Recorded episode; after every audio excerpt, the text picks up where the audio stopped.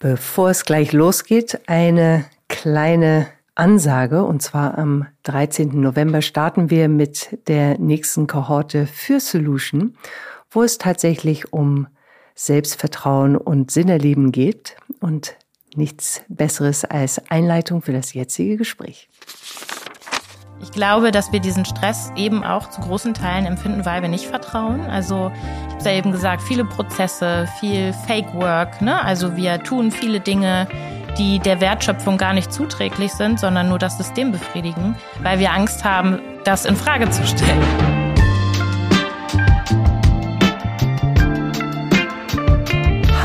Hallo und herzlich willkommen. Wie schön, dass du dabei bist bei beziehungsweise dem Podcast für mehr Beziehungsfähigkeit in der Arbeitswelt von heute und morgen. Wir sind Julia von Winterfeld und Stefanie Schissler.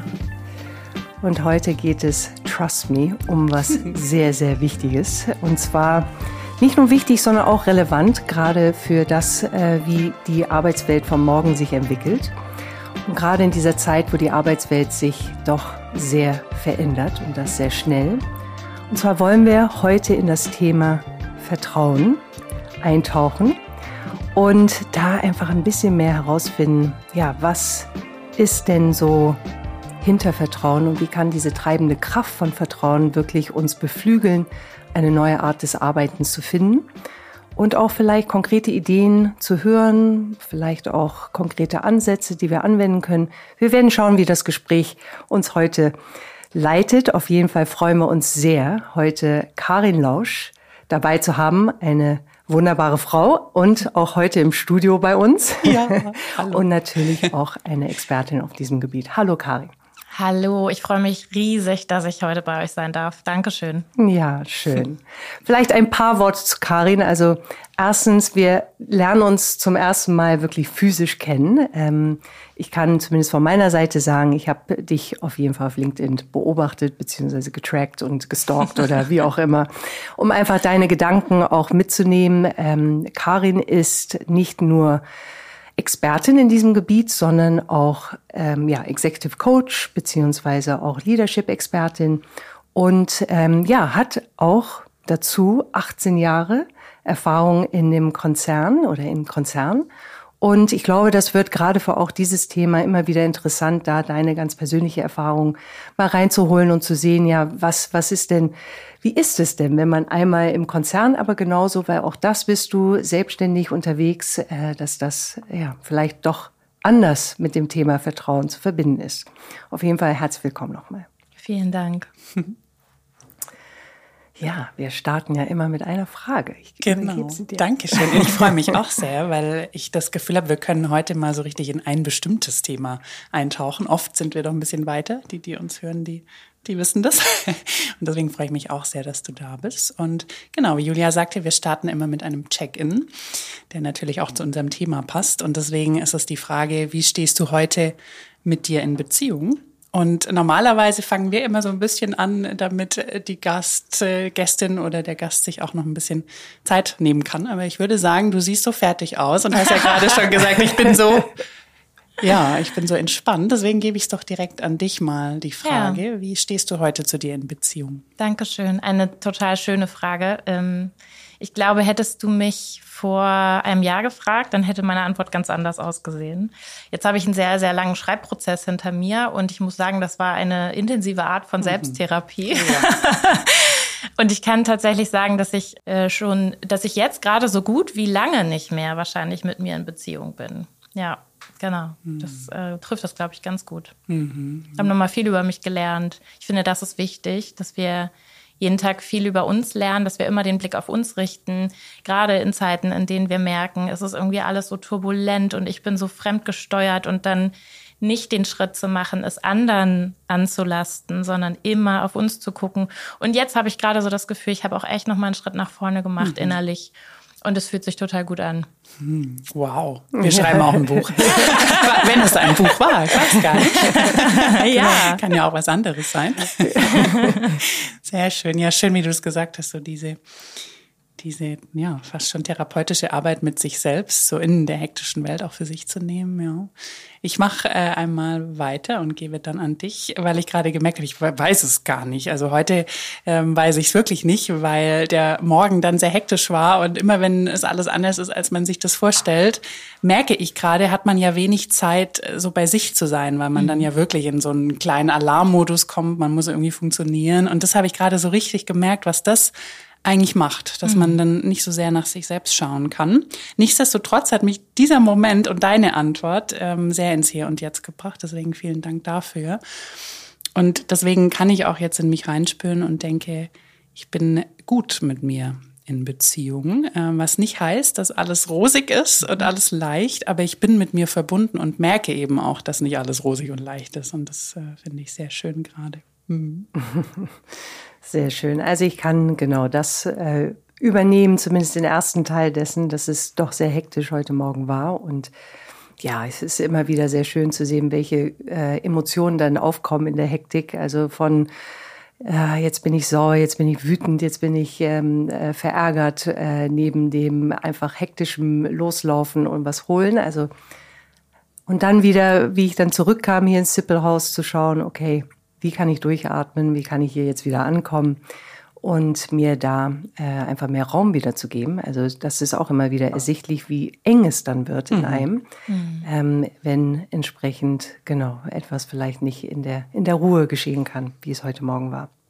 Insofern Genau, ist also äh, schwebt das noch ein bisschen um mich herum. Äh, nichtsdestotrotz, äh, je mehr ich mit euren beiden Beiträgen hier ankomme ähm, oder höre, umso mehr komme ich dann bei mir an und merke, ich äh, kann mich jetzt so langsam zurücklehnen auf das Gespräch, um ja wirklich in ein sehr, sehr wertvolles Gespräch äh, einzutauchen. Ja. Und vielleicht genau, um den Raum noch weiter zu machen, zumindest in mir, würde ich äh, mit einer Frage starten, die äh, durchaus erstmal größer ist und dann schauen wir, wie es dann uns weiterleitet. Und zwar, wie glaubst du, Karin, wie hat sich dieses Konzept von Vertrauen, weil in meiner oder auch in unserer Erfahrung sprechen wir ja schon einige Jahre, wenn nicht Jahrzehnte, äh, hm. das Vertrauen natürlich das äh, Wichtigste ist im Unternehmen, in der Arbeitswelt, um eine gute Basis zu schaffen. Aber wie glaubst du, hat sich denn dieses Konzept von Vertrauen in den letzten Jahren, gerade vielleicht mit Blick auf Pandemie, wie hat sich das so verändert für dich? Wie, wie betrachtest du das heute im Vergleich vielleicht zu, wie es ähm, vor fünf, zehn, 15 Jahren betrachtet worden ist? Mhm. Das ist auch eine schöne Frage. Also, puh, ich, ähm, ich, ähm, ich glaube, dass es das eine Konzept von Vertrauen noch gar nicht so gibt. Ich äh, glaube, dass ähm, Vertrauen etwas zum einen extrem individuelles ist, ein, Ge ein Gefühl am Ende, äh, dass wir spüren, ähm, mal mehr, mal weniger. Ich glaube, dass es äh, viele wissenschaftliche Erklärungen gibt, aber keine mhm. hinreichend gültige. Ähm, bis hin zu philosophischen Erklärungen. Äh, das heißt, es gibt nicht dieses eine Konzept, sondern es gibt äh, viele Wege, über die ich mir das Thema Vertrauen erstmal erschließen kann. Und trotzdem sprichst du was total Wichtiges an, weil das, was sich verändert hat, zumindest in, äh, für mich, hm. deswegen ähm, spreche ich darüber jetzt auch ganz viel, ist, dass wir früher, dass früher so dieses allgemeingültige Bild ähm, Bestand hatte von über Vertrauen sprechen wir nicht, wie über Geld. Hm. Ähm, weil wenn wir anfangen, über Vertrauen zu sprechen, ist es weg. Ne? Also so wie so eine heilige Kuh, die man nicht, ähm, die man nicht thematisieren darf. Und wenn ich jemandem nicht vertraut habe, dann musste ich das genauso aushalten und hinnehmen, wie wenn wir uns gut vertraut haben. Aber wir haben das nie ähm, besprechbar gemacht. Hm. Und äh, ich glaube, das ist etwas, was sich zumindest ändern muss, was noch nicht geändert ist, aber okay. wo wir hin müssen, dass wir ähm, ganz transparent über Vertrauen sprechen und ähm, sowohl über die Anwesenheit als auch über die Abwesenheit von Vertrauen. Und dass dieser Glaubenssatz, wenn wir das tun, dann ist es weg, dann ist es nicht mehr da, dass das äh, nicht stimmt, sondern dass jede Kompetenz, die wir entwickeln wollen, ähm, vor allen Dingen mit Wissen und Bewusstsein erstmal startet. Hm. Und, ähm, und Vertrauen ist auch eine Kompetenz hm. für mich. Also die hm. Kompetenz, Vertrauen zu geben und ähm, auch äh, zu wissen, worauf muss ich achten, auf mich, bei anderen, das ist ja reinste Beziehungsarbeit. Und ähm, von daher glaube ich, es geht mehr darum, das Ganze sehr plakativ zu machen und damit nach draußen zu gehen und nicht nur das alles bei sich selbst zu behalten. Hm. Ja, sehr schön. Also ich genau, vielleicht bleiben wir kurz noch bei dir ähm, und äh, das Thema genau war für dich und wie du selber gesagt hast, ein Schreibprozess ist daraus auch geworden und somit ähm, immer mehr eine, mehr eine Verbundenheit zu dir selbst. Das klingt schon fast so, dass Vertrauen, du hast auch mehr Selbstvertrauen in diesem Schreibprozess, in diesem Prozess mit dem Thema gewinnen können. Hm, was war denn, wenn wir über Vertrauen sprechen sollen, dürfen, was war denn nicht im Vertrauen bei dir? So, was, was hat gefehlt vielleicht in deinen Erfahrungen? Oh, da müsste ich jetzt sehr weit ausholen. Eine ganze Menge, würde ich sagen. Hm. Ähm, also ich ähm, habe äh, hab tatsächlich ein Buch geschrieben und ähm, das habe ich nicht deshalb getan, was man jetzt vielleicht erstmal annehmen könnte, weil ich so das Vorbild bin in Sachen Vertrauen und, und äh, das hm. so vorlebe und, und atme, sondern genau das Gegenteil, weil ich ähm, große Themen habe mit äh, Vertrauen, mit ähm, dem Urvertrauen, das nicht vorhanden ist, äh, hm. wahr ist. Ähm, aber auch mit der generellen Vertrauensfähigkeit und auch der Fähigkeit, ähm, mich wirklich auf Beziehungen einzulassen. Und ähm, das hat mich mein Leben lang so begleitet. Und ich habe ähm, dann irgendwann, ich glaube relativ früh eigentlich, für, für das, was man wahrscheinlich so tut, aber dann doch wiederum relativ spät erst, angefangen, mich mit dem Urvertrauen zu mhm. befassen. Leider lernen wir das nicht in der Schule, mhm. ähm, während wir in der Schule irgendwie Vokabeln pauken und Analysis, aber nicht so richtig viel lernen, mit uns selbst umzugehen. Ne? Und ich finde, das ähm, wird für viele Menschen dann ähm, relativ schnell zur größten Herausforderung, ähm, auch wenn sie in Mathe eine Eins hatten, ähm, mit sich selbst klarzukommen, mhm. je volatiler und komplexer unsere Welt auch wird. Und ich habe mich dann irgendwann mit dem Urvertrauen beschäftigt und habe so gedacht, ja, genau, das ist die Antwort auf all diese Dinge, die mir so begegnet sind in meinem Leben. Ne? Mhm. Und wenn wir kein Urvertrauen haben, dann dann ähm, sind wir affiner dafür, das halb leere Glas zu sehen, statt das halb volle Glas. Und wir, wir schätzen Risiken höher ein. Wir haben Probleme, uns einzulassen auf andere Menschen. Ne? Oder wir machen uns abhängig von anderen Menschen. Wir haben generell nicht so das starke Bild von uns selbst. Tendenziell weniger Selbstvertrauen. All diese Dinge resultieren so aus diesem nicht vorhandenen Urvertrauen, das wir meist noch nicht mal beeinflussen können, sondern das sich eben in den ersten Monaten und Jahren unseres Lebens bildet. Und das beeinflusst aber dann unser ganzes weiteres Leben. Und ich habe dann im, im, Berufsleben festgestellt, dass, ähm, dass auch andere Dinge da so mitschwangen. Ähm, ich habe mich immer sehr anders gefühlt hm. als andere in, in meinem beruflichen Umfeld. Das heißt, ich ähm, habe ein anderes Leben einfach gehabt. Ne? Ich bin äh, sehr früh, musste ich alleine klarkommen, stand auf eigenen Beinen, was aber, was zum einen viel, viele Learnings mit sich gebracht hat, für die ich heute sehr dankbar bin. Mhm. Aber zum anderen hat das natürlich auch so mit sich gebracht, dass ich viele Privilegien nicht hatte.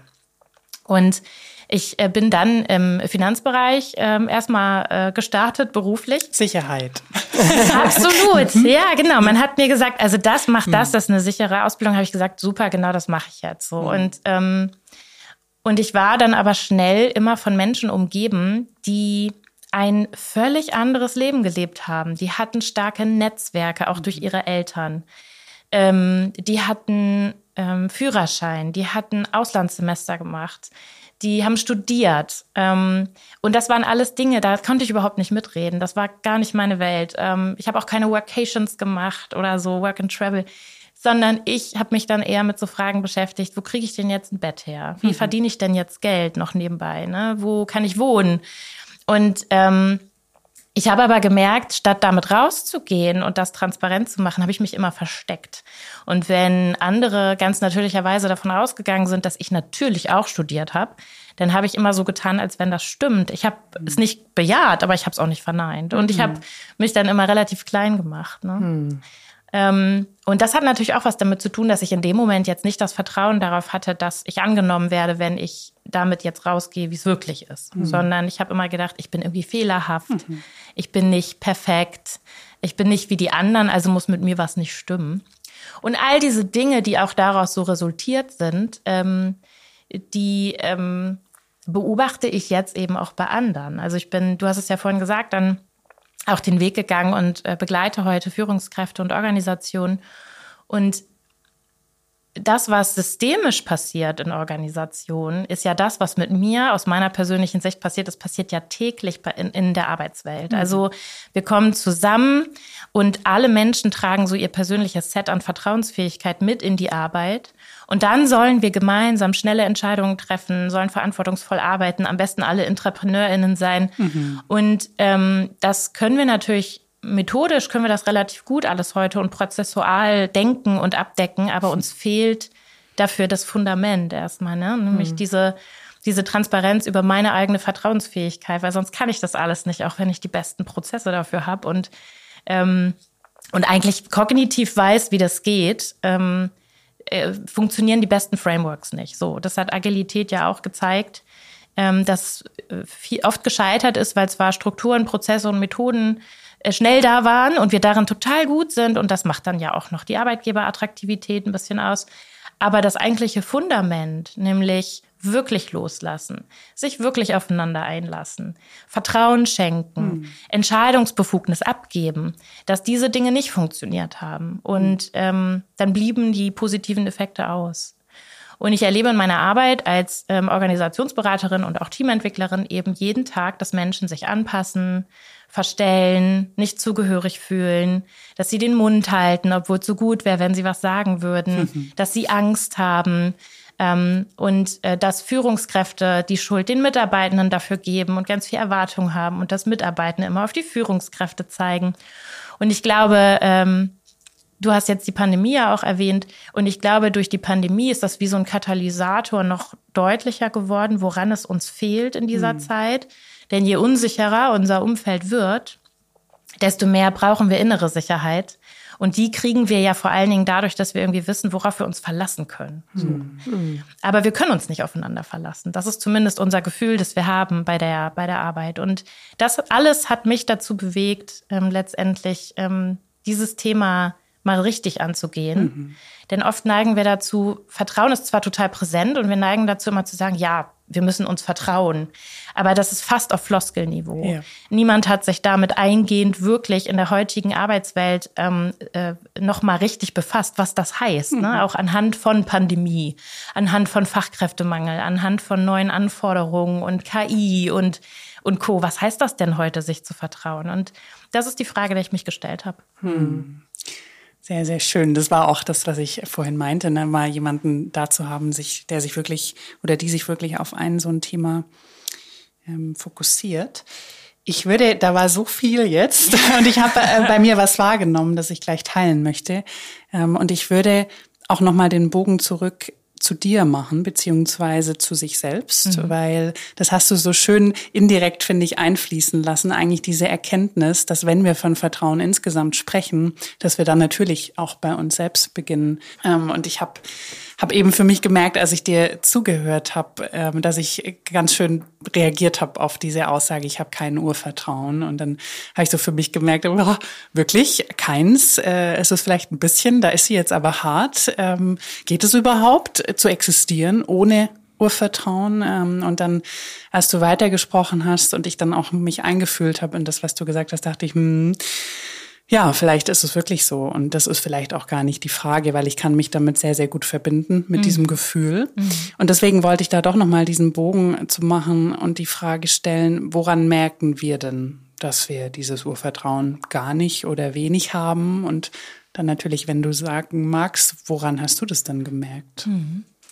Ja, tatsächlich geht es ähm, ohne Urvertrauen, wobei das jetzt ja auch niemand gemessen hat mal, ne? mhm. ne? Aber das Gegensatz, also der, der Gegensatz von Urvertrauen ist auf jeden Fall Urmisstrauen. Mhm. Und ähm, ähm, es gibt so äh, acht, acht grundlegende Konflikte, die wir in unserer psychosozialen Entwicklung mhm. durchlaufen. Ja. Und äh, die erste ist eben das Fundament mit ein, zwei Jahren ist eben äh, Urvertrauen versus mhm. Urmisstrauen. Mhm. So und ähm, je nachdem, was gewinnt von den beiden, beeinflusst das alle acht, äh, also alle sieben weiteren ja. Konflikte, die da so kommen. Und ich würde schon eher sagen, ohne den Anspruch jetzt zu erheben, dass es gar kein Urvertrauen mhm. war oder, oder 100 Prozent Urmisstrauen, dass schon bei mir das Urmisstrauen gewonnen mhm. hat, warum auch immer. Ne? Mhm. Ähm, genau, und woran man das merkt, ähm, ich äh, kann ein schönes Beispiel vielleicht einfach mal, weil ich finde, das, das zeigt so viel, mhm. dieses Beispiel. Ähm, ich bin mit äh, meinem Mann ähm, vor einigen Jahren mal in so einer kleinen Cessna geflogen. Mhm. So ein kleines Flugzeug. Mhm. Würde ich jetzt heute nicht mehr machen, aber damals haben wir das gemacht und ähm, diese Cessna in meiner ähm, in meiner Vorstellung vorher habe ich so gedacht, wir haben bestimmt zwei Piloten oder Pilotinnen und das ist eine ganz, neu, ganz neue Maschine. Ich habe natürlich Angst vorm Fliegen, klar, weil wie sollte es anders sein ohne Urvertrauen? Hm. Ähm, und wir sind so, es war ein super heißer Sommertag und wir sind in diese Maschine gestiegen und ich saß dann da und habe gedacht, oh mein Gott, ähm, nur ein Pilot. Hm. und es war, glaube ich, die älteste Cessna, die sie hatten. Oh. Und äh, ich kam da so rein und es war so ein richtig kaputter Innenraum und da hing teilweise das Plastik von der Decke und alles war so mit Panzertape abgeklebt. Und ich habe sofort zu meinem Mann gesagt, wir können hier nicht fliegen. Und er so, wieso denn nicht? Ist doch total schön. Ähm, so nostalgisch hier. ja, genau. Und der Pilot hat total geschwitzt. Oh, und dann dachte ich so, wir geben gerade unser Leben in die Hände dieses Menschen. Was, wenn, was ist denn, wenn der dehydriert ist oder irgendwie, also was will ich damit sagen? Während des Fluges habe ich ähm, Todesängste äh, mhm. durchgestanden, mhm. weil ich natürlich dachte, wir werden jeden Moment abstürzen, warum auch immer, weil der Pilot irgendwie ohnmächtig wird oder die Maschine ihren letzten Tag gesegnet hat. Und mein Mann war total entspannt und hat den Blick genossen. Und ähm, das ist so plakativ für, wie wir durchs Leben gehen, wenn mhm. wir Urvertrauen haben oder eben nicht. Mhm. Das heißt, ich will sagen, der Mental Load von Menschen, die eher kein Urvertrauen haben, ist einfach tendenziell ähm, viel höher, weil sie immer in Alarmbereitschaft ja. sind, ne? weil sie immer bereit sind für eine Krise, immer angespannt und immer ähm, immer äh, fast schon äh, im, im äh, Fight-or-Flight-Modus. Mhm. Und äh, das ist, glaube ich, äh, beschreibt das sehr gut. Ne? Wie gesagt, wir schätzen Risiken höher ein. Wir sind eher pessimistisch. Mhm. Ähm, wir sind nicht so gut zu uns selbst.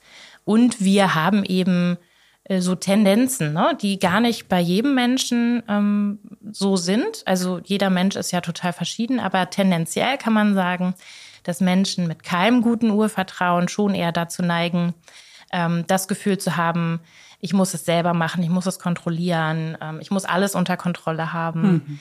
ähm, weil sie eben sich nicht darauf verlassen können, dass es auch gut ist, wenn andere das tun, weil sie das vielleicht gewohnt sind, weil ihre Glaubenssätze ihnen sagen, ich kann mich nur auf mich selber verlassen. Im besten Fall. Ne? Ja, vielleicht noch nicht mal grade, das. Ne? Vielleicht mhm. noch nicht mal das, ja. genau. Gibt es auch. Mhm. Ähm, und neigen eben auch dazu, sich schlechter ganz auf Beziehungen einlassen zu können, weil sie, ähm, bevor die Beziehung begonnen hat, schon das Ende sehen, ähm, neigen dazu, sich abhängig zu machen. Und das ja nicht nur in privaten Beziehungen, ne, sondern mhm. wenn ich von Beziehungen spreche, wer weiß mhm. das besser als ihr, dann, dann spreche ich genauso von Arbeitsbeziehungen. Ja. Ne? Und ähm, das sind eben alles so Dinge, anhand dessen wir erkennen können, dass wir ähm, kein gutes Urvertrauen haben. Mhm. Ich glaube, das kann man so sagen.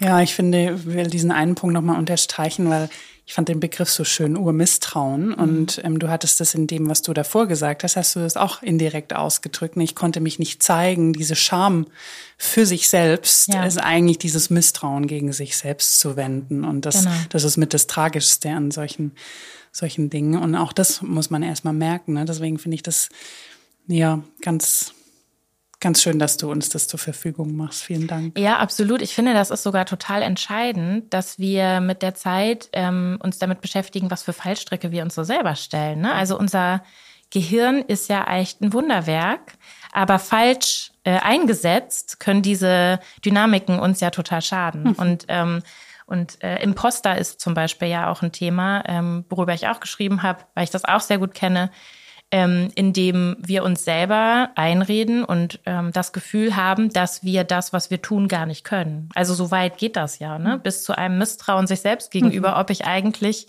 nur eine Rolle spiele oder wirklich mein Leben lebe. Mhm. Bis dahin kann das ja gehen. Deswegen ist es unheimlich wichtig, sich mit diesen Dingen mal auseinanderzusetzen. Mhm.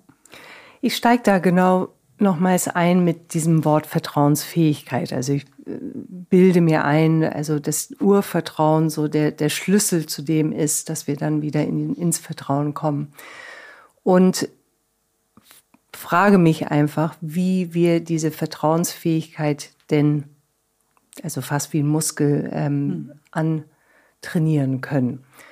Und startet es tatsächlich, also in meinen Gedanken war es, ja, der Ursprung ist Urvertrauen.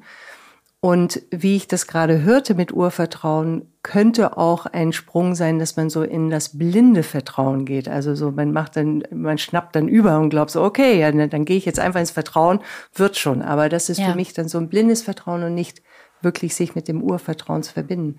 Insofern, genau, Vertrauensfähigkeit. Wie, wie kreieren wir das denn? Ja, das ist die große, ja. große, große Frage, genau. Also es ist genau wie du sagst, das Urvertrauen können wir uns jetzt nachträglich nicht mehr holen. So. Aber diese Vertrauensfähigkeit, die können wir tatsächlich trainieren wie ein Muskel und die hat vor allem mit Wissen und Bewusstsein auch wieder zu tun. Ne? Mhm. Ähm, ähm, um mal ganz einfach zu starten, ist äh, Vertrauen nichts, was uns bewiesen werden muss. Das finde ich immer total wichtig, sich auch nochmal klar zu machen. Wir sagen ja immer, du musst mir beweisen, dass du, mhm. dass du es gut mit mir meinst. Ja. Ne? Beweis mir, dass du kompetent bist. Beweis mir, dass du fleißig bist. Beweis mir, dass ich mich auf dich verlassen kann. Mhm. Und das ist erstmal total nachvollziehbar, weil wir suchen bei der anderen Person, bei unserem Gegenüber, suchen wir nach der Legitimation, uns verletzlich machen zu dürfen. Ne? Also, weil Vertrauen heißt ja immer, wir machen uns angreifbar, verletzlich, wir gehen ein Risiko ein. Und wir wollen dafür eine Absicherung haben. Und deswegen sagen wir, beweis es mir. Und so, äh, das habe ich vorhin ja auch gesagt, nur so schreien Führungskräfte irgendwie Mitarbeitenden äh, ins Ohr, irgendwie beweist uns, dass ihr gut arbeitet. Und die Mitarbeitenden sagen, ähm, äh, ihr müsst erstmal irgendwie uns Verantwortung schenken und Vertrauen zeigen, damit wir gut arbeiten können. Ja, also und, und schon bist du in so einem Teufelskreis, mhm. wo du nicht weißt, ja, wo denn jetzt? Und da sage ich ganz klar, Vertrauen ist nichts, was uns bewiesen werden muss. Mhm. Denn wenn wir jetzt ja wissen, dass jeder Mensch anders aufgestellt ist, was Vertrauen angeht, dann kann das ja sein, dass ich unfassbar viel Beweis brauche. Also mein Gegenüber müsste mir jetzt ja. unfassbar viel beweisen, Während, wenn ich total gut aufgestellt bin, was Vertrauen angeht, müsste mein Gegenüber mir ja gar nicht viel beweisen. Dann würde ich ja sofort sagen, ich vertraue dir schon, brauchst gar nicht, brauchst gar nicht so viel zeigen. Das heißt, wir können die Verantwortung, unsere Verantwortung, wie wir mit Vertrauen umgehen, können wir nicht anderen aufladen. Mhm. Und Vertrauen ist tatsächlich etwas, was ich von jetzt auf gleich einfach tun kann. Das finde ich, das war für mich so einer dieser total erhellenden und und äh, tollen Momente, als ich das so in meinem Leben festgestellt habe, dass die Welt sich nicht als würdig erweisen wird. Und dass dann nicht auf einmal irgendwie eines Tages irgendwer vorbeikommt, äh, der mir zeigt, ah, ich kann vertrauen, super, ne? sondern dass es ich bin. Und dass ich mich von jetzt auf gleich entscheiden kann, zu vertrauen. Das klingt jetzt erstmal ganz banal, aber ich finde, das ist eigentlich der entscheidende Schlüssel, dass das ähm, nur was mit uns zu tun hat und das Vertrauen auch nichts mit Zeit zu tun hat. Mhm. Also nichts mit, wir haben bestimmte Anzahlen von Stunden miteinander verbracht. Das wäre eher Vertrautheit. Hm. Aber Vertrauen kann ich von jetzt auf gleich, kann ich mich entscheiden zu vertrauen. Und das bedeutet, das kann dann sonst was bedeuten. Das heißt jetzt natürlich, in welchem Bezug vertraue ich? Ne? Vertraue ich dir eins meiner Geheimnisse an? Oder ähm, vertraue ich dir eine Aufgabe an? Oder gebe ich dir Verantwortung ab? Ne? Also das können ja ganz unterschiedliche Dinge sein, aber ich kann das entscheiden. Niemand muss das mir beweisen. Und Vertrauen kann eben erst entstehen, wenn es auch einen Vertrauensvorschuss gibt. Und ähm, dann ist es aber natürlich so, dass es leichter für uns ist, Vertrauen zu investieren und auch weiterhin aufrechtzuerhalten, wenn natürlich andere Menschen sich als kompetent erweisen und als und es gut mit uns meinen. Ne? Natürlich sind das alles Faktoren, die wichtig sind in einer vertrauensvollen Beziehung. Aber ähm, sie sind eben erstmal nicht wichtig dafür, dass ich mich entscheide, das zu initiieren, das erstmalig zu tun. Andererseits, wenn natürlich jemand ähm, sich zeigt, äh, äh, nicht wohlwollend mit mir zu sein, also es irgendwie nicht gut mit mir meint und vielleicht die Selbstorientierung höher ist, ja, als die Orientierung, es gut mit mir zu meinen, natürlich schadet das dem Vertrauen. Mhm. Das heißt, darüber müssen wir uns auch bewusst sein, dass Vertrauenswürdigkeit total wichtig ist. Und da gibt es so ein paar Dinge, die wichtig sind, ähm, für unsere eigene Vertrauenswürdigkeit. Und das sind eben Kompetenz, Integrität, Zuverlässigkeit, ähm, aber auch ähm, äh, Dinge Empathie, wie hm. Empathie, hm. Authentizität, hm. Äh, Wohlwollen. Ne? Das sind so ein paar, man kann sagen, das sind auf jeden Fall ein paar Dinge, die ganz klar zählen, wenn es darum geht, bin ich vertrauenswürdig. Aber da geht's wirklich eher darum, das in einer vertrauensvollen Beziehung immer wieder auch zu, zu spüren ne? mhm. und, und nicht beweisen zu müssen, damit mhm. ich jetzt Vertrauen bekomme.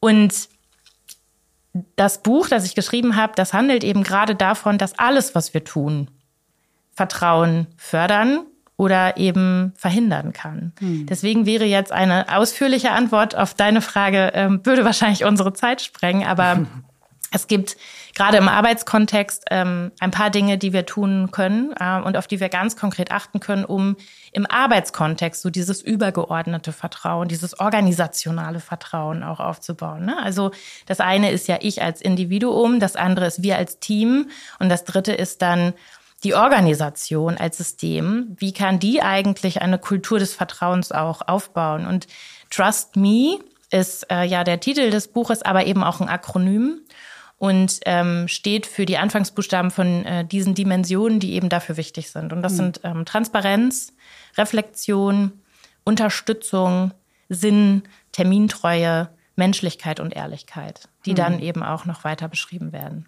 Wow. Sehr schön. Ich genau, lasst uns ruhig da bei der Organisation bleiben erstmal, die Kultur des Vertrauens und äh, ich äh, genau blättere so gedanklich zumindest um zurück 2015, 2016 äh, wo ich die Erfahrung zumindest gemacht habe mit einigen Organisationen, dass Vertrauen und Empathie die, die Top-Werte immer wieder waren, ähm, die gelebt werden möchten. Und du hast gerade mit Trust Me, was ich sehr, sehr schön finde, ähm, gezeigt, was es braucht, um da hinzukommen. Nichtsdestotrotz, wie fängt man da an? Beziehungsweise das, was du sagtest, letztendlich können wir ja nur bei uns selbst auf der Ich-Ebene starten. Also wenn ich eine Kultur des Vertrauens entwickeln möchte in einem Unternehmen, wo und wie startet man denn dann? Mhm. Genau, also es ist immer, wir starten immer bei uns, das mhm. ist so. Ähm, und im organisationalen Kontext gibt es aber noch äh, äh, eine andere Seite, die gleichzeitig wichtig ist. Und das ähm, ist, da die Organisation eben ja ähm, irgendwie auch ein eigenes Lebewesen ist, ne? Also mit eigener Dynamik, ähm, mit eigenen sozialen Beziehungen, mit einer eigenen Geschichte, ähm, mit eigenen Psychosen auch oft, ähm, ist es so, dass die Organisation eine extrem starke Identität hat und immer fortbestehen will. Also die möchte sich ja immer selbst erhalten. Das bedeutet ja erstmal, dass ähm, egal was die Individuen tun, das System ähm, durchaus auch stärker sein kann ne? als mhm. die Individuen. Das erlebt man immer dann, wenn so ein typischer Fall, den ich oft miterlebe, es gibt irgendwo Probleme im Team, die Führungskraft wird ausgetauscht, die Probleme bestehen fort. Ähm, weil das System äh, eine bestimmte Verhaltensweise fordert von dieser Führungskraft an diesem Platz, in diesem System und der Mensch allein das nicht verändern kann. Und deswegen ähm, ist es eben zusätzlich zu dieser Reflexion und Auseinandersetzung mit unserer eigenen Vertrauenskompetenz und Fähigkeit total wichtig, auch auf die strukturelle und organisationale Ebene zu gucken. Was ich beispielsweise immer wieder erlebe, ist, dass Misstrauen in Organisationen institutionalisiert ist. Das heißt, mhm. es gibt ganz bestimmte Gründe für Misstrauen. Mhm. Und dann bringt es nichts, wenn das Management sich hinstellt und sagt, so, hier ist das Poster, das sind unsere Werte, wir haben hier einen tollen Werteprozess hinter uns gebracht. Und wir haben jetzt hier sieben Werte identifiziert, weil das Wert ist dann erstmal nur ein Wort. Und sogar das erzeugt Misstrauen, weil es widersprüchlich ist. Wenn Menschen lesen, ah, wir legen hier alle Wert auf Vertrauen, aber in der Organisation hast du eher eine Kultur des Misstrauens, dann macht das misstrauisch. Und deswegen ist Teil meiner ähm, Beratung auch immer zu analysieren, welche Demotivatoren für Misstrauen gibt es im System. Das ist eigentlich die entscheidende Frage, weil ähm, jedes Problem ist für ein anderes Problem ja die Lösung. So. Und wenn ich, wenn alle sich misstrauen, dann wird das für irgendwas gut sein. Die mhm. werden irgendwie überleben im System damit und haben gelernt, dass sie misstrauen müssen, damit ihnen nichts passiert. Und die Frage ist jetzt, was hat sie dazu gebracht, das zu erlernen und wie können sie es wieder verlernen? Mhm. Und dann erst ist Platz für Vertrauen. Mhm. Und deswegen ist auf organisationaler Ebene das Individuum total wichtig, aber eben auch die Struktur, die Prozesse, die Kommunikation, ähm, die Spielregeln, ähm, sowohl die festgelegten als auch die, die sich einfach so etabliert haben, ohne dass man darüber gesprochen hat, die Geschichte, die Historie, der Kontext, das sind alles Dinge, die die Kultur formen am Ende. Und da haben wir super viele tolle, konkrete Stellhebel, ähm, oft sogar besser als beim Individuum, wo wir auf Ebene von Verhalten und Psyche ja eher agieren, können wir in der Organisation relativ schnell ähm, Dinge verstellen und dann gucken, was macht das jetzt? Ne? Also mhm. wie verändert sich dadurch das soziale System, wenn wir die Struktur verändern, wenn wir Prozesse verändern?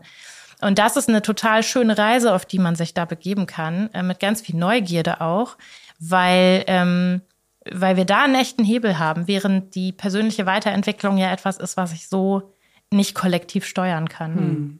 Genau, da hatte ich aber gerade trotzdem für mich auch eine Frage, weil das ist ähm, auch unsere Erfahrung, wenn wir mit Organisationen arbeiten, ist es ja trotzdem äh, ja ein Haufen an Individuen, die sich da auch einbringen. Und gerade wenn man dann in der Führungsentwicklung beschäftigt ist, habe ich da ja schon sehr starke Charaktere. Und da habe ich mich gerade gefragt, wie gehst du damit um, dass ja auch die eben alle ein unterschiedliches Verständnis von Vertrauen mitbringen. Nicht nur ihre eigene Vertrauenslandkarte, wie du es vorhin beschrieben hast, sondern ich würde mal behaupten, ähm, die eine Hälfte sagt, oder sagen wir mal, die ein Drittel sagt, ist doch super hier, wir vertrauen uns alle total und sind vielleicht sogar davon überzeugt. Ein weiteres Drittel sagt, hier gibt's überhaupt kein Vertrauen. Es ist eine Kultur des Misstrauens und ich habe meine Mechanismen dagegen. Das ist vielleicht okay. Und äh, das letzte Drittel zieht sich irgendwie raus und weiß überhaupt nicht, wie sie sich da positionieren sollen. Und da frage ich mich, wie gehst du denn dann damit um, mit diesen unterschiedlichen Verständnissen? Ja, das ist eine super Frage. ich glaube, da ähm, gibt es auch nicht die eine Antwort. Aber ähm, was, was mir dann sofort durch den Kopf geht, gerade wenn du jetzt diese drei Drittel, wie du sie beschrieben hast, sind super. Ähm, daran erkenne ich dann immer, dass äh, definitiv kein äh, Vertrauen äh, da ist. das ist, hat ja so, ist ja so ein Spaltungsmuster dann. Ne? Stimmt, ne? Die ja. einen sagen so, die anderen sagen so und dann gibt's noch das neutrale Mittel ja. irgendwie. Und ähm, das zeigt auf jeden Fall immer schon mal, dass psychologische Sicherheit fehlt. Und psychologische Sicherheit ist Vertrauen auf Teamebene. Ne? Mhm. Ne? Also ähm, können wir uns eigentlich hier wirklich die Meinung sagen, ohne dass es gefährlich für uns wird? Mhm. Ähm, habe ich den Mut, äh, eine Frage zu stellen, von der ich das Gefühl habe, alle anderen kennen die Antwort, nur ich nicht? Mhm. Ähm, äh, habe ich das Gefühl, dass ich ähm, verrückte Ideen äußern kann, ohne dass ich ausgelacht werde?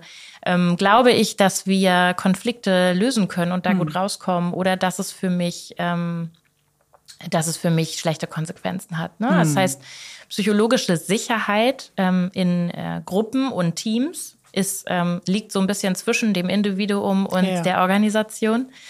Und ähm, deswegen kommt noch eine Ebene zu dem, was du gesagt hast, dazu. Nämlich die Frage ist dann ja auch, sagen die Menschen, dass alles okay ist, dieses eine Drittel? Genau, ja. Wir haben doch hier kein Problem, ne? Mhm. Sagen die das, weil sie es wirklich so empfinden oder weil sie Angst davor haben, den Konflikt einzugehen? Mhm. Ähm, wenn keine psychologische Sicherheit vorhanden ist, wahrscheinlich ähm, zweiteres. Und da wird's total spannend. Ne? Mhm. Das heißt, es gibt nicht diese eine Antwort, wie gehe ich jetzt damit um, sondern auch da glaube ich, ist das eine tolle Chance für eine Expedition ähm, ins Team. Und mhm. ähm, ich frage dann eher rein und äh, frage, so ist es eigentlich typisch für euch? so, dass sowas, dass, dass ihr solcher Meinung seid, ne? dass ihr so miteinander redet, dass ihr so miteinander umgeht.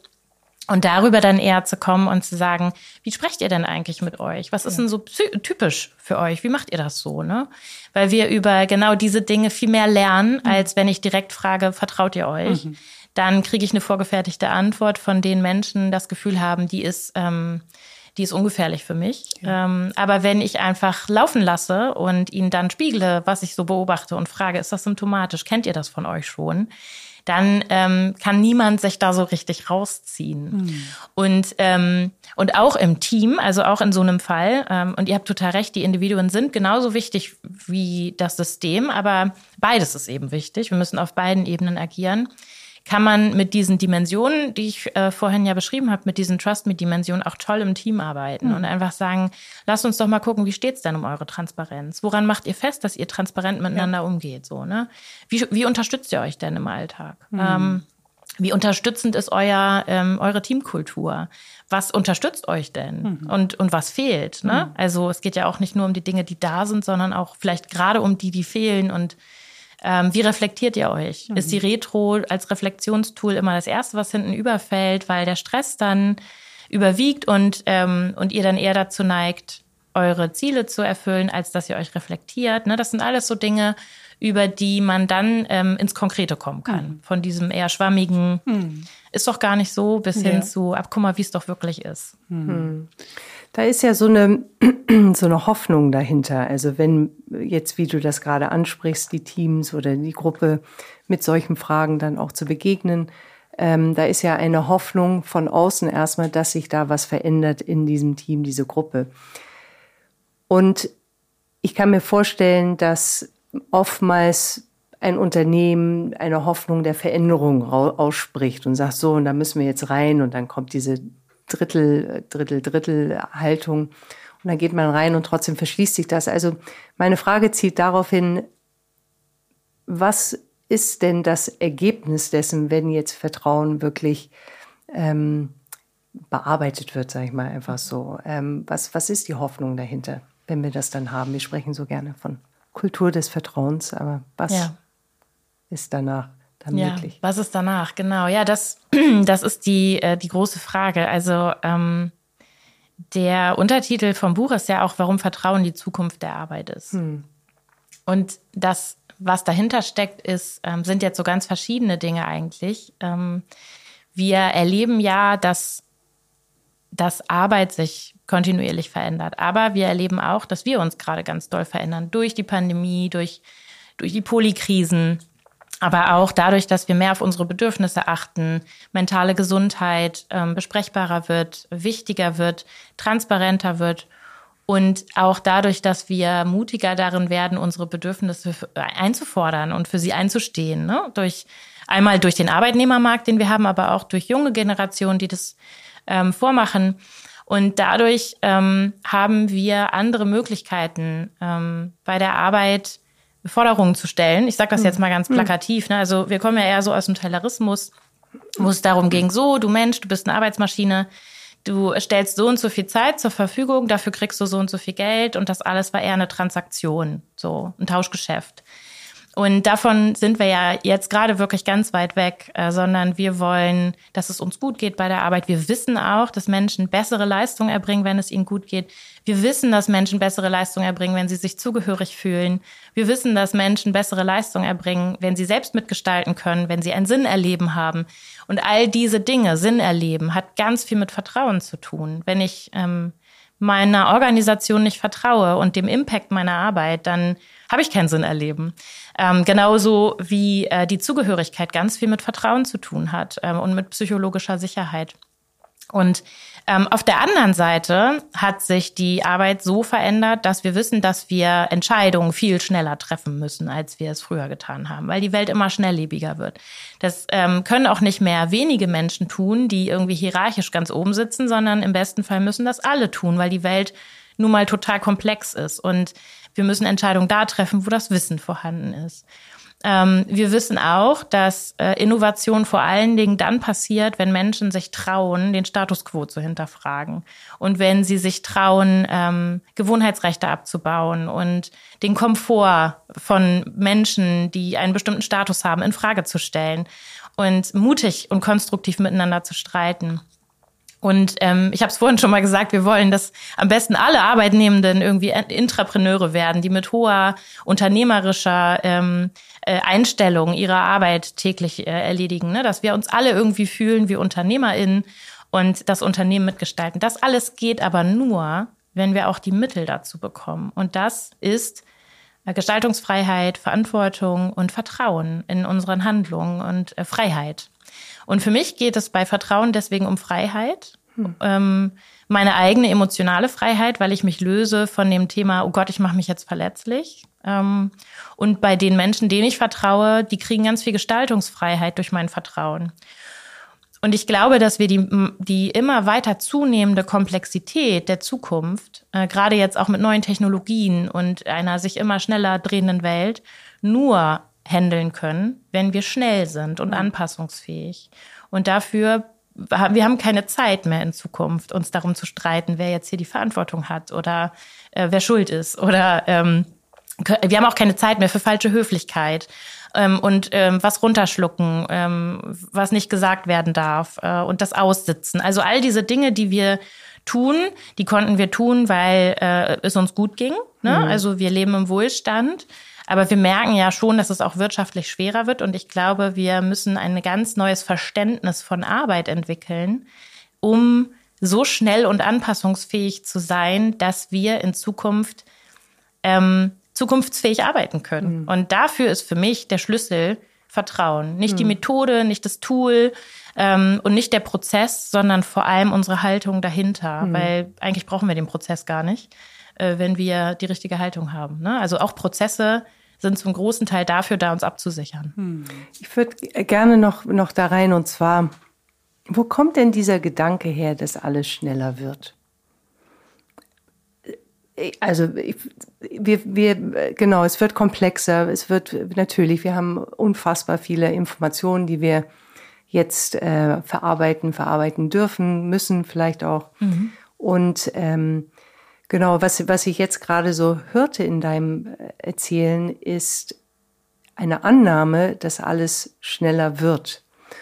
Und das, genau, bringe ich einfach mal rein. Wo kommt ja. denn dieser Gedanke her? Denn mhm. ein Stück weit wäre ja auch eine Möglichkeit, durch Vertrauen in die Entschleunigung zu kommen. Vielleicht ist das auch von dir so ähm, äh, sowieso in, mhm. in, deinem, in deinem Kopf. Aber ich würde mir wünschen, dass wir erfassen können, dass wir viel mehr, wie wir zu Anfang heute hatten, Raum schaffen, mhm. um dann langsamer zu werden, die Sachen anders zu betrachten und uns nicht zu sehr durch schnelle Entscheidungen, schnelle, äh, mir kam so vor, so, oh, jetzt müssen wir losgaloppieren. Hektisch, ne? Ja, genau, genau. Hektisch, genau. Also, und, und das mh. ist genau, was du ansprichst, ist, ähm, glaube ich, der Effekt, den wir dann durch Vertrauen erzielen können. Mhm. Also äh, die Welt wird hektischer. Mhm. Ähm, ich weiß nicht, wie euch das geht, aber ich habe ich hab ganz oft das Gefühl, dass ich so denke, mein Tag hat irgendwie zu wenig Stunden.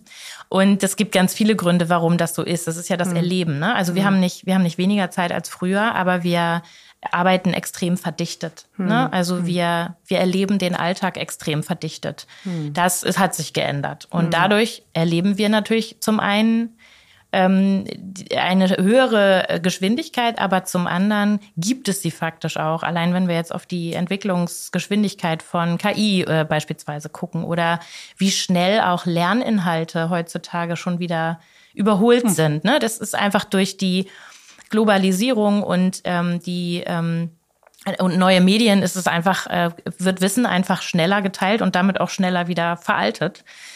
Ähm, aber das ist ja nur das, was passiert im Außen. Das andere ist ja, wie erleben wir das und wie fühlen wir uns. Und ähm, ich glaube, dass wir diesen Stress eben auch zu großen Teilen empfinden, weil wir nicht vertrauen. Also ich habe es ja eben gesagt, viele Prozesse, viel Fake Work. Ne? Also wir tun viele Dinge, die der Wertschöpfung gar nicht zuträglich sind, sondern nur das System befriedigen, weil wir Angst haben, das in Frage zu stellen. Hm. Ähm, und dadurch sind wir immer in Hustle, immer on und immer ähm, getrieben. Mhm. Und wir trauen uns vielleicht auch gar nicht mehr, den Anschein zu machen, dass wir nicht total viel zu tun haben, mhm. weil das Bild von der total beschäftigten ähm, Führungskraft beispielsweise mhm. sich so etabliert hat, dass es dass wir vielleicht glauben, dass uns ähm, schlechte Konsequenzen dro drohen, wenn wir, wenn wir mal nicht total gestresst sind. Mhm. Und das hat, sind ja auch alles Vertrauensthemen. Mhm. Ne? Was mhm. macht das mit meiner Rolle, meinem Ansehen, meiner Reputation oder was denken meine Mitarbeitenden? Und ähm, und deswegen hast du es eigentlich gerade perfekt beschrieben. Ein, ähm, ein anderes Verständnis von Arbeit und Leben und Vertrauen würde zu mehr innerer Gelassenheit führen, hm. zu weniger getrieben sein, hm. zu mehr innerer Ruhe und mehr bei sich sein und auch weniger Verdichtung, weil wir uns trauen würden, unsere, also mehr Jobcrafting zu betreiben, ne? mehr unsere Arbeit so zu gestalten, wie wir es wirklich wollen, mehr selbstbestimmt sein, weniger fremdbestimmt. Das sind aber alles zu großen Teilen Vertrauensthemen. Hm. Ja, ich, ähm, bin gerade so, also bei mir wurde es gerade ziemlich groß und da habe ich mir gedacht, da bist du schon auch an an was sehr Großem dran. Das klingt eigentlich wie so eine Zeitenwende und in der sind wir ja gerade. Weil ich mir so überlegt habe, ne, wir hatten ja vorhin über Misstrauen gesprochen, auch wie sich das prägt, wie sich das weiterträgt. Und ich habe gerade das Gefühl, dass unsere gesamte Gesellschaft möglicherweise, ich spreche es mal als Hypothese aus, aus ziemlich viel Misstrauen aktuell aufgebaut worden ist. Und da ja. kann man, man muss ja gar nicht so weit zurückgehen. Ähm, ich gehe gern zum Zweiten Weltkrieg zurück, aber auch davor gab mhm. es ja Kriege, davor gab es auch Ungleichheit, davor gab es Rassismus. Also mhm. es gibt sehr, sehr genau. viele kollektive Verletzungen, die wir erlangt oder die uns zugefügt wurden als mhm. Gesellschaft. Aber wenn wir nur mal da beginnen, ist ja auch die Frage, wie soll ich denn in eine Welt vertrauen, die in Krieg ist? Wie soll ich denn in meine Mitmenschen vertrauen? Ähm, woher soll dieses Vertrauen kommen? Genau. Und das könnte ja erklären, dass sehr viele Strukturen, die wir haben in der Arbeit, in der Politik, aber auch für uns selbst, wie wir miteinander leben, dass die bisher sehr viel vielleicht geprägt worden sind aus einem Misstrauen heraus und eben nicht aus einem Vertrauen heraus. Absolut. Und so höre ich dich ja. Und was wir jetzt brauchen, ist eigentlich das umzudrehen und genau. Vertrauen wieder als die Basis zu setzen. Ja, genau so ist es. Genau so ist es. Ähm, und das beste Beispiel, um das jetzt auch nochmal sehr greifbar zu machen, mhm ist ja äh, die Homeoffice-Debatte der letzten Jahre. Hm. Ähm, wenn man sich die nochmal so auf der Zunge zergehen lässt, dann ist es ja genau so gewesen, dass Menschen durchaus gezeigt haben in der Pandemie, als sie es ad hoc mussten, dass es geht. Hm. Das heißt, ich kann äh, völlig eigenverantwortlich, ähm, egal von wo, mich strukturieren, arbeiten und so weiter. Und als es wieder ging, ähm, hat man ihnen diese Fähigkeit aber wieder abgesprochen. Mhm. Und dann wurden ausschweifende Regelwerke entwickelt in Unternehmen, die unterschrieben werden mussten. Und äh, da ging es dann darum, unter welchen Bedingungen darfst du jetzt eigentlich, wie viele Stunden genau, wie oft in der Woche, äh, wo genau sitzen und weißt, was musst du dafür genau liefern und wie musst du das eintragen und wo musst du ähm, das melden und wie muss dein Schreibtisch aussehen und so weiter. Und ja, ich weiß, das eine sind gesetzliche Vorgaben, die unsere Gesundheit schützen sollen. Das ist auch wichtig. Dennoch glaube ich auch da, dass wir auch gesetzlich reformieren müssen, mhm. ähm, weil auch unsere Arbeitsgesetze teilweise überhaupt nicht mehr zu dem passen, ja. was wir heute erleben.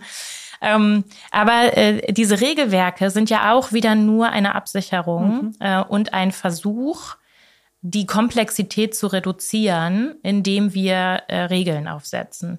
Und das bedeutet, dass wir mündigen Menschen nicht zusprechen, dass sie alleine entscheiden können, wie es jetzt für sie am besten ist. Hm. Menschen, die täglich in ihrem privaten Leben Immobilien kaufen, Kinder zur Welt bringen, großziehen, um die Welt reisen, weitreichende Entscheidungen treffen, trauen wir nicht zu, dass sie selber entscheiden können, wann sie wo arbeiten. Und das muss man sich nochmal auf der Zunge zergehen lassen. Das heißt, um deine äh, Gedanken nochmal zu stützen, äh, unsere Welt ist aufgebaut auf Misstrauen, ganz klar. Hm. Gerade unsere Arbeitswelt, ne? also gerade die Arbeitswelt kommt eben immer noch aus diesem sehr transaktionalen Gedanken von Arbeit. Du lieferst mir was und dafür liefere ich dir was. Und ähm, dass wir dann kein Vertrauen haben, ist jetzt erstmal nicht verwunderlich, weil wir sind es eben gewohnt, uns immer abzusichern. Hm. Genau, ich, hm, da kann ich, kann ich nur zustimmen. Ich würde, würde auch gerne das Wort nochmal Angst damit reinnehmen. Mhm. Also in der Tat äh, sind wir sehr, das hast du ganz zu Anfang gesagt, immer nur in diesem Flight- und Fight-System gefangen. Also unser Nervensystem kann gar nicht anders als festhalten und damit äh, nicht ins Vertrauen kommen. So mein Erleben zumindest. Und ich, äh, genau, ich habe irgendwie so den Wunsch, mal äh, zu spinnen gemeinsam mhm. und da einfach in eine äh, in eine Welt zu kommen, die vielleicht ähm, wie viele Jahre auch, ähm, wie wir uns das wünschen, voraus ist denn die Frage, die aufkommt bei mir ist, wenn wir alle jetzt erstmal nur auf der Arbeitswelt, natürlich bedingen sich diese Systeme, ob jetzt Arbeit oder Gesellschaft, Politik, aber wir bleiben mal bei der Arbeitswelt, wenn wir in der Arbeitswelt dieses Vertrauen wirklich als Basis hinbekommen, wir ersetzen Misstrauen in der Arbeit durch Vertrauen. Und das wäre in der Wirtschaft gang und gäbe. Was wäre dann die Arbeit sozusagen. Was würden wir denn tun? Wie, wär, wie wäre Arbeit für uns dann? Mhm. Ich glaube, Arbeit wäre wunderschön. Hm. Ähm, ich glaube, dass das Sinnerleben sich extrem steigern würde, ähm, weil äh, Sinnerleben nach Nico Rose hat ja auch vier Dimensionen. Ne? Also da geht es eben um Zugehörigkeit, da geht es um das Jobcrafting, also die Gestaltung der eigenen Arbeit, aber auch um nochmal ähm, beispielsweise äh, das Selbstwerdung, ne? Also mich, mich auch wirklich in der Arbeit wiederzuerkennen und meinen Impact auch zu erkennen. Mhm. Und von daher hat ja allein Sinn erleben schon unterschiedliche Dimensionen. Und ich glaube, dass wir ähm, viel mehr Sinn in unserer Arbeit erleben würden. Ähm, auch dadurch, dass wir selbst wirklich selbstbestimmt arbeiten.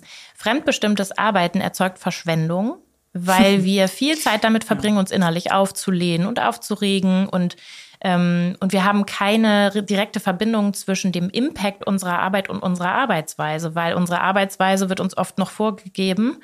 Äh, vielleicht wüssten wir es aber viel besser, um den Impact zu erreichen. Das heißt, wir würden weniger Verschwendung erleben. Ähm, bei allen Lean-Management-Methoden äh, verschwenden wir jeden Tag unfassbar viel. Ne? Hm. Geld, hm. Zeit, Nerven. Und ich glaube, wir würden deutlich weniger verschwenden, weil Menschen ähm, immer mehr reinkommen würden in so einen Modus des Selbstentscheidens, was jetzt am besten ist. Und dadurch würden wir ganz andere Potenziale entfalten. Mhm. Die Angst, die uns lähmt, dabei wirklich wir selbst zu sein bei der Arbeit und uns immer wegzuducken und den Mund zu halten und auszuhalten. Ne? Also Menschen halten so viel aus jeden Tag bei der Arbeit und kündigen deswegen ja dann auch. Das können wir uns auch gar nicht mehr leisten in Bezug auf den Fachkräftemangel, davon mal abgesehen. Aber ähm, wir würden ganz andere Potenziale entfalten, wenn wir nicht mehr zu so einem großen Teil während unserer Arbeitszeit mit Angst und Zurückhaltung und Misstrauen beschäftigt wären. Wir hätten auf einmal ganz viel Platz, produktiv zu sein. Das heißt, ähm, wir brauchen gar keine Regelwerke mehr für produktives Arbeiten, die uns sagen, wann du wo arbeiten sollst, sondern die Produktivität würde eigentlich kommen, wenn wir deutlich weniger vorgeben würden. Hm. Ich mag das sehr, wie überzeugt du bist.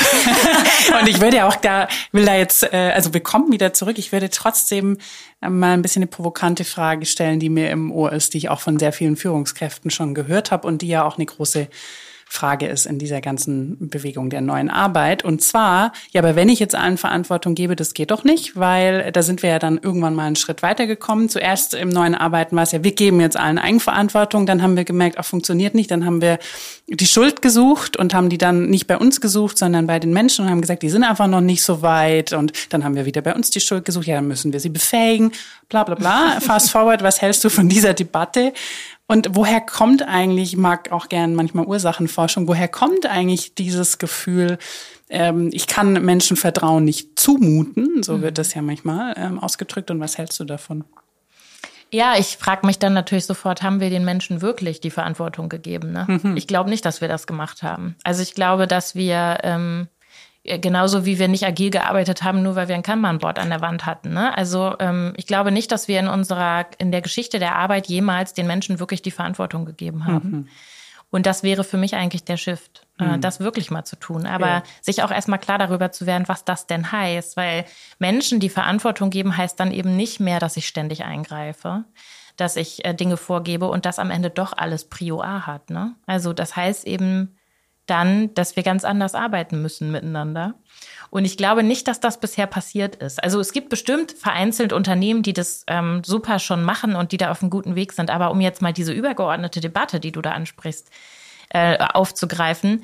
Ähm, das ist genau so, wie äh, dass Agilität jetzt äh, verbrannt ist und verschrien wird hm. als etwas, was nicht funktioniert ähm, in ganz vielen Debatten weil Unternehmen irgendwie alle Spotify kopiert haben und die Prozesse übernommen haben und sich dann gewundert haben, warum ihnen das nichts bringt. Ne? Mhm. Also klar, ich kann das alles machen und ich kann mir dann schnell ein Bild davon machen und sagen, funktioniert nicht. Aber auch da fängt es wieder bei mir selbst an. Habe ich das denn wirklich richtig ernst gemeint, was mhm. ich da gemacht habe? Habe ich das in letzter Konsequenz getan? Oder hat der Prozess genau bei meinen eigenen Gewohnheitsrechten und meinem eigenen Komfort aufgehört? Mhm. Und den habe ich mir erhalten. Ne? Das ist die Frage, die ich dann stellen würde und die ich vielen und und ganz oft ist es eben so, dass Wandel äh, bei den Menschen ähm, aufhört, bei die's, die den initiiert haben. Ja. Und trotzdem frage ich dann da noch mal eins tiefer und vielleicht auch klarer in diese Angst, die ich glaube, die dahinter liegt, nämlich die Angst, dann sind alle überfordert und dann geht gar nichts mehr ja. mit so viel Freiraum. Ja. Wie siehst du das? Ich kann mir durchaus vorstellen, dass erstmal auch eine Überforderung eintritt. Ähm, ich finde das aber gar nicht schlimm. Mhm. Ähm, ich finde ja auch erstmal ein Chaos jetzt nicht so viel Schlimmes. Ne? Das ist jetzt auch eine gewagte These, aber wir haben ja immer so das Bild von alles muss Ordnung sein und alles muss, ähm, das ist ja auch wieder eine Form von Kontrolle. Ne? Berechenbar, ne? ja. Und wenn wir jetzt sagen, alle sind überfordert, dann heißt das ja nur so viel wie, ich habe Angst vor Kontrollverlust. Mhm. So. Mm, ich glaube, dass das gar nicht schlimm ist, weil manchmal braucht es ja auch eine Überforderung, um wieder, um sich klar darüber zu werden, ähm, warum sind wir jetzt überfordert? passt denn das, was wir tun, noch zu dem, was wir jetzt neu entschieden haben? Weil ich kann natürlich nicht so weiterarbeiten wie bisher, aber jetzt sagen, so, jetzt habt ihr aber alle die Verantwortung, ich mache jetzt nichts mehr, ne? Mhm. Sondern natürlich muss ich auch die Arbeit ganz anders denken und den Menschen wirklich die Freiheit geben, dann nicht überfordert sein zu dürfen. Ne? Und das bedeutet ja dann auch wieder, dass sie, dass sie entscheiden, dass sie sich Hilfe holen können, dass sie ins Sparring äh, gehen können und dass Menschen, die das natürliche Bedürfnis haben, sich helfen zu lassen, sich natürlich helfen lassen können. Die sollen ja nicht allein gelassen werden. Aber ähm, ich äh, glaube, dass hinter dieser Angst eben nur die Angst vor Kontrollverlust mhm. steckt und nicht wirklich eine Angst davor, dass andere Menschen überfordert sind. Also ich, hm. ich glaube ähm, nicht, dass, ähm, dass, dass ja, dass der Schutz von anderen im Vordergrund steht, sondern eher die Bewahrung der hm. eigenen Kontrollmacht. Mhm. Hm. ah, ja, ich liebe dieses Gespräch. Also ich mag es wirklich sehr gern, weil du sehr klar bist, so sehr überzeugt und das habe ich positiv gemeint und aber auch wirklich äh, immer, wenn man eine Frage stellt, dann das so Nee, da gibt's eine Ebene dahinter und das ist eine Eigenschaft, die ich sehr, sehr toll finde. Und ich glaube, die brauchen wir auch in Organisationen. Das Dankeschön. ruft jetzt schon so nach Abschluss. Sehr gerne. ähm, aber vielleicht wollen wir noch einmal in dieses positive Zukunftsbild gehen, das du ja mhm. ähm, aufgemacht hast. Danke, Julia. Ähm, weil ich glaube, dass das einfach uns immer wieder bestärken kann, wenn wir auch uns vorstellen, wie es denn sein könnte. Und vielleicht ähm, gehen wir noch einmal in die Beziehungsebene, weil du da auch so viel angedeutet hast, was dann möglich wäre. Und ich dachte die ganze Zeit, ja, und dann ist auch diese Beziehung, die wir uns ja wünschen bei Soulworks und mhm. über die wir so viel sprechen, dann wäre auch die sehr viel möglicher. Wie, wie siehst du denn da den Zusammenhang? Auch wenn es offensichtlich ist, aber vielleicht noch mal in deinen Worten. Ja, was ich gerade in Beziehungen so entscheidend finde, ähm, und das sowohl im privaten als auch im Arbeitsleben, ist, dass wir auch gerade jetzt vielleicht, erlebe ich das zumindest sehr, ne, dass wir sehr, sehr auf Erfolg gucken. So, also wir sind ähm, sehr transparent, wenn es um unsere Erfolge geht. Wir sind immer noch viel zu wenig transparent, wenn es um unsere Unvollkommenheit geht. Hm. Ähm, und ich persönlich finde inzwischen, dass in der Unvollkommenheit viel mehr Inspiration steckt als in der, als in dem fertigen Ergebnis. Und das, was ich gelernt habe in Beziehungen, ist, dass je verletzlicher wir uns zeigen, ähm, wir mehr zurückbekommen auch. Ne? Also es gibt ja auch dieses äh, Konzept von äh, Vulnerability-Based Trust, also dass du äh, in Vorleistung gehst und das kennen wir alle, wenn wir jemandem etwas von uns anvertrauen, dann bekommen wir meistens auch was Persönliches zurück. Ne? Oder andersrum, wenn jemand uns was anvertraut, dann verspüren wir sofort ein Bedürfnis, uns auch zu öffnen. Und ähm, dieses Konzept ist so gut für Beziehungen und so heilsam für Beziehungen, weil wir uns eben trauen, vertrauen und trauen, uns in unserer totalen Unvollkommenheit zu zeigen. Ähm, und ich habe in meinem Leben, wenn, wenn ich jetzt auch an meine Vorbilder denke, immer viel mehr von den Menschen mitgenommen ähm, in ihrer Unvollkommenheit, als von dem, was sie alles nicht so, ach, so perfekt gemacht haben. Ne? Und, und ich selber möchte auch gerne so ein Vorbild sein, also eher aus der Unvollkommenheit ähm, was hinterlassen. Mhm. Und ich glaube, ähm, dass das ähm, erst richtige Beziehungen sind, ehrlicherweise. Mhm. Ähm, die Frage ist ja, was haben wir sonst so ähm, vorher gemacht? Ne? ja, gute Frage. ich, ich finde, dass das erst eine Beziehung ist, wenn ich kein, ähm, wenn ich mich nicht mehr darum sorgen muss, wie wirke ich jetzt, wie sehe ich aus, wie ähm, wie sieht mich die andere Person? Wenn ich das ablegen kann, hm. dann bin ich in einer richtigen Beziehung, in einer stabilen, ähm, tiefen Beziehung. Ähm, und äh, das ist total befreiend, weil wir dadurch viel weniger Mental Load hätten, als wenn wir immer so mitlaufen haben. Oh Gott, darf ich das jetzt sagen? Wie findet mich die andere Person denn jetzt? Was, was macht denn das jetzt mit meinem Ruf oder so? Und das haben wir im Arbeitsleben ja genauso. Das ist, wie gesagt, diese, diese psychologische Sicherheit dann auch im, im Teamkontext wenn wir ähm, uns äh, da viel mehr trauen, in die Verletzlichkeit zu gehen, ähm, dann glaube ich, dass das eine ganz andere Tiefe mitbringt mhm. und dass wir dadurch viel mehr verbunden sind. Mhm. Und durch diese Verbundenheit glaube ich auch, dass viele ähm, Krankheiten, wie wir sie heute immer stärker wahrnehmen, weil sie wahrscheinlich einfach besprechbarer werden, wie ähm, mentale Herausforderungen jeglicher Art, dass, dass wir gesünder sein werden, weil der Mensch ist für Beziehungen gemacht. Und ähm, wir haben uns so ein bisschen unseren eigenen gläsernen Käfig gebaut, äh, der Perfektion, ähm, den wir so versuchen, so krampfhaft aufrechtzuerhalten. Und der macht uns ja eigentlich krank. Das mhm. ist ja mhm. das, was uns so belastet. Und ich glaube, genau, es ist wunderschön, dass du das sagst, weil es, ähm, und ich mag noch nicht ganz loslassen von der Zukunft, äh, weil ähm, gerade wie du das sagtest, also Erfolg, ich glaube, dass Erfolg eigentlich sehr viel von diesem Misstrauen äh, auch oder beides hat sich bedingt. Natürlich war Misstrauen schon mal da, wie wir es von Steffi gehört haben. Es zieht sich ja in unser unser Hiersein als Mensch äh, durch die Geschichte, äh, dass wir das in unseren Genen vielleicht schon haben ähm, oder viele von uns. Trotzdem, ähm, jetzt in der heutigen Zeit ähm, und wie wir Taylorismus hast du ja mit reingebracht, also ist Erfolg und Leistung in der Form, dass es zu einem Erfolg führt, das, was uns treibt oder getrieben hat und wir uns daran immer noch messen. Und wenn ich eben diese Frage von, wie ist denn eine Zukunft, wenn wir Vertrauen haben, dann frage ich mich, die Definition von Erfolg wird sich auf jeden Fall verändern, äh, ja. meines Erachtens. Sprich, es werden nicht mehr die Zahlen sein oder das, was ähm, ich habe jetzt Besitz oder ich bin ähm, in einer bestimmten Position.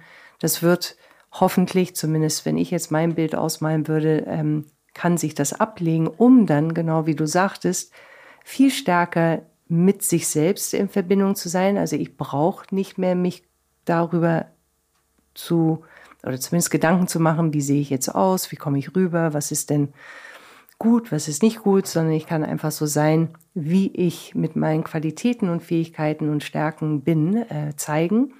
Und gleichzeitig auch bekomme ich dann viel mehr Raum, um wirklich in Verbindung mit dem anderen zu sein. Und ich frage mich, wenn das wirklich so wird, was ich mir wünschen würde, ähm, hat Wirtschaft eigentlich noch den Stellenwert in der Form, wie wir es jetzt haben? Das ist jetzt eine Riesenfrage mhm. und ist natürlich nicht, ähm, äh, also ist jetzt so dahergesagt äh, und bedarf natürlich unfassbar viel, wenn man auch nur noch das global betrachten würde. Mhm. Sehr viel mehr Gedankengut. Ähm, aber es wäre schön, wenn wir ähm, ein anderes Verständnis im Miteinander, die Menschheit an sich hätte um ähm, füreinander und nicht gegeneinander zu sein, was ich glaube Misstrauen schürt so. Absolut, hm. ja, absolut.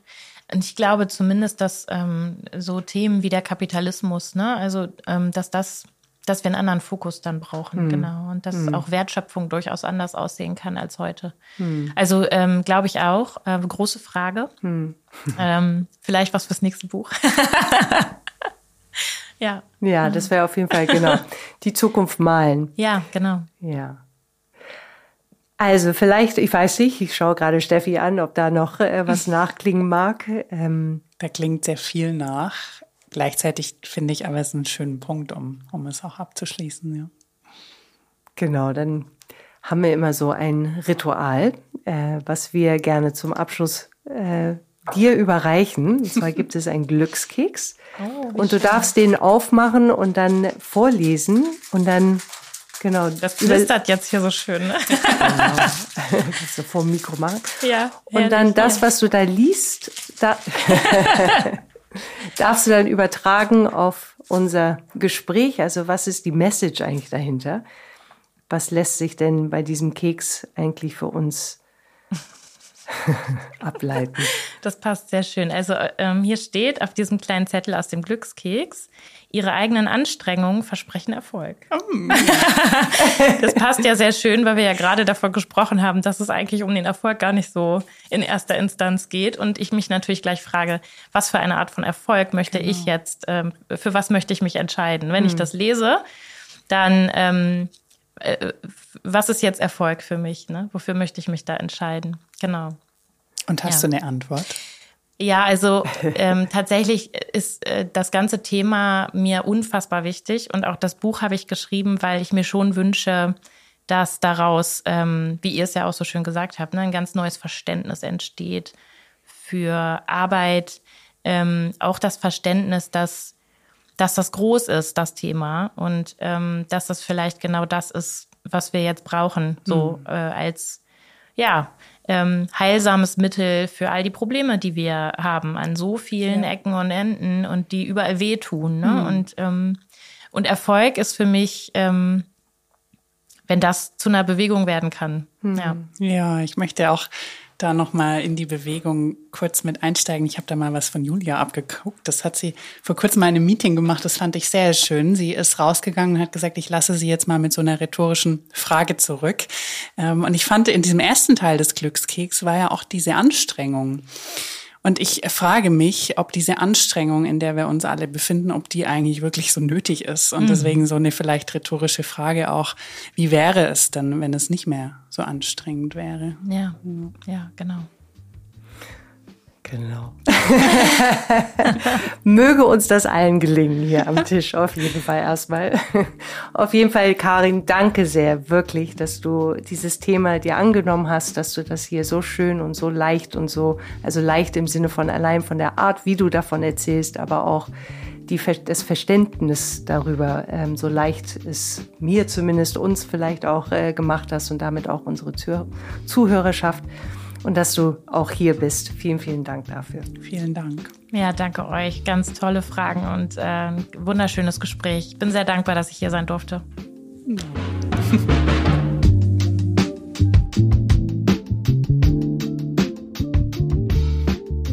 Wow, da sind wir ja ganz gut in das Thema Vertrauen eingetaucht und natürlich kommt die Frage auf, was nehmen wir denn eigentlich mit, nicht aus ja. diesem viel Gesagten und äh, trotzdem sehr auf das Thema Vertrauen.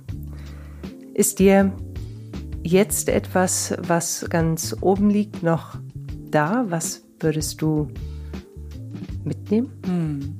Also vielleicht ein Gedanke, der gerade da ist, so ein, so ein gutes Gefühl, weil ich wirklich, wie ich das auch im Gespräch gesagt habe, dieses Gespräch sehr genossen habe und ich gerade so gemerkt habe, also A, ist es schön, mal wirklich so ein Thema zu haben, ähm, macht es nicht unbedingt leichter, aber macht es fokussierter und vor allem auch jemanden zu haben, der so nah an, also sie ist ja mit dem, was sie tut, sehr nah an dem, was wir tun. Äh, und da habe ich gemerkt, das ist auch ganz angenehm, weil man versteht sich. Und ich bin mal gespannt, ob dieses sich verstehen auch nach außen ähm, tritt. Also jetzt alle Hörenden, äh, ihr könnt uns gerne Rückmeldung geben. Aber das äh, ist gerade ganz, ganz oben. Und darunter ähm, ein Begriff, den ich mitgenommen habe, Fake Work. Das fand ich super. Das habe ich mir hier auch notiert. Ich habe mir nur drei Dinge notiert und das äh, war dabei, weil ich so im Gespräch war. Und dann, was mich noch beschäftigt, ist, ähm, so als sie am Anfang sagte, so diese Zeitlosigkeit, wo ich auch wieder bei mir so einen kleinen Widerstand gemerkt und gedacht, naja, aber wir sagen doch immer, wir brauchen Zeit, um Vertrauen zu bilden. Und da glaube ich auch dran, um dann für mich zu merken, na, sie hat es einfach auf eine andere Ebene gesetzt. Und das war für mich ein sehr erhellender Moment, weil es eigentlich so ein Kontinuum ist, auf dem wir uns die ganze Zeit bewegen. Und das bedeutet, wie sie es ja auch gesagt hat, dass wir jederzeit die Möglichkeit haben, hm. Ähm, Vertrauen zu geben. Und das fand ich so eine sehr schöne Sicht, weil das macht es irgendwie auch leichter und nicht dieses, oh, dann brauche ich ewig und dann mache ich ein Ding falsch und dann ist das die ganze Arbeit umsonst so.